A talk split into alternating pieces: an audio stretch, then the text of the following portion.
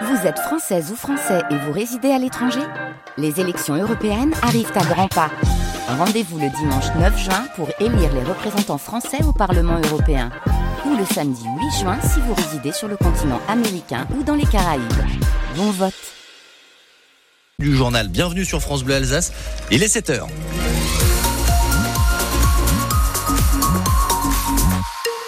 Donc le ciel est couvert, il est chargé, euh, des nuages déjà ce matin, quelques petites gouttes qui vont s'intensifier cet après-midi, surtout dans le Bas. Voilà ce que nous dit Météo France, entre 4 et 12 pour les températures, douceur donc au réveil, douceur également cet après-midi, jusqu'à 16 à Célestat, tout comme à Mulhouse ou encore à Colmar. Voilà pour la météo de ce vendredi, les prévisions du week-end on les fait après le journal que Théo Baucher vous présente.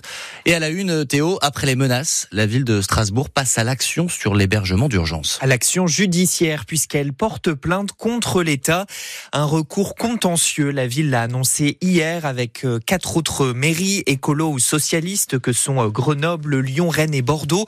Toutes veulent obliger l'État à revoir sa politique d'hébergement d'urgence, Antoine Ballandra. Un système complètement saturé, inefficace et surtout indigne. C'est ce que dénonce notamment la maire de Strasbourg, Jeanne Barséguian. Dans la capitale alsacienne, par exemple, près de 800 personnes appellent chaque jour le 115 pour trouver ou dormir et 94% des demandes n'aboutissent pas.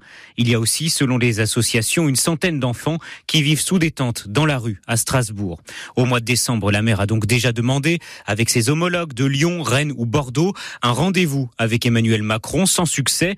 Les élus dénonce donc un silence, disent-ils, assourdissant de l'État, d'autant que les recours gracieux déposés auprès des préfectures n'ont reçu aucune réponse. Cette fois, les maires des cinq grandes villes saisissent donc la justice pour demander à l'État de prendre ses responsabilités, d'assumer sa compétence sur l'hébergement d'urgence.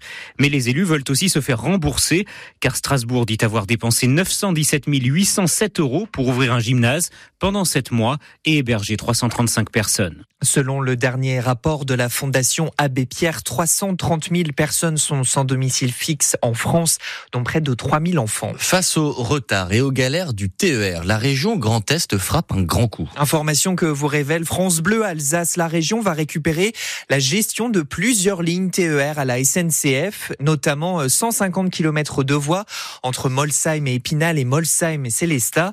Elle va donc les remettre en état elle-même, comme l'explique Thibaut Phillips, le vice président en charge des transports. La région s'est engagée sur 15 lignes de desserte fine du territoire qu'on va reprendre en propriété parce qu'en fait c'est souvent des lignes où il y avait des sous-investissements et donc elles sont souvent en mauvais état. Et donc pour assurer une performance de ces lignes-là, la région s'est engagée en disant bah, nous on va remettre en état ces lignes et pour pouvoir les remettre plus vite en état, ben, c'est mieux qu'on soit propriétaire de ces lignes-là. C'est-à-dire que la SNCF ne faisait plus son boulot. En tout cas la SNCF euh, avait visiblement plus toujours les moyens euh, de, de ses ambitions puisque pendant longtemps et pendant 30 ans on a eu une politique qui était plutôt orientée euh, le tout TGV.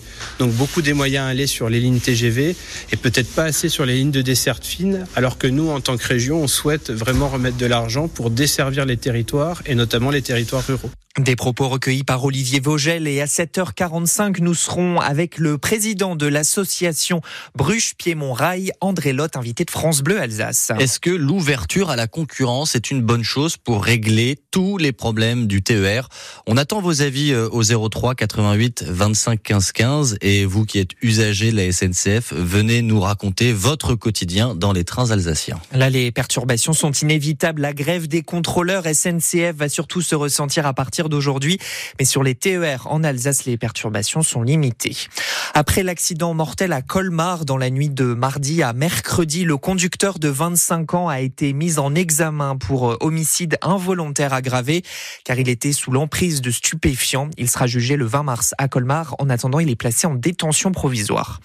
Piétons et cyclistes qui sont les plus victimes des accidents mortels. Ils sont repartis à la hausse en janvier par rapport à l'an dernier, plus 6% d'après la sécurité routière, soit 240 personnes tuées sur les routes en France. Un chantier XXL va commencer dans le sud Alsace. Nom de code projet 5A3F pour euh, fluidifier et sécuriser le trafic au niveau de l'A35 et de la départementale 105 à Saint-Louis. Le chantier commence la semaine prochaine. Il va durer trois ans, mais beaucoup de travaux se feront de nuit. Les syndicats de Stellantis sont unanimes. Le patron aurait pu être plus généreux. Carlos Tavares a annoncé euh, hier des primes d'intéressement montant de 4100 euros, mais c'est moins que l'année dernière, d'après la CGT et la CFDT du site de Mulhouse, quand les bénéfices du groupe automobile ont explosé en 2023, ce dont se félicite le groupe. France Bleu Alsace, 7h05 minutes. Cette fois, Théo, il est vraiment sur le départ. Eh oui, Paris, c'est fini. Kylian Mbappé a annoncé qu'il quittera le Paris Saint-Germain à la fin de la saison. Et c'est une page qui se tourne pour le club de la capitale, Xavier Montferrand, mais même pour le football français.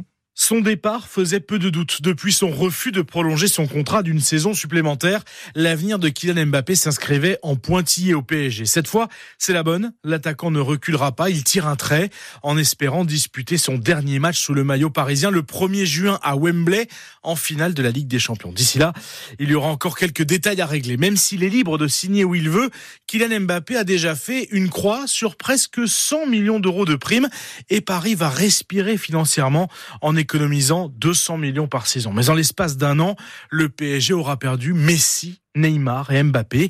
Ce n'est plus la même histoire. Le club veut faire table rase du bling-bling, miser sur le local. Ça, c'est le discours.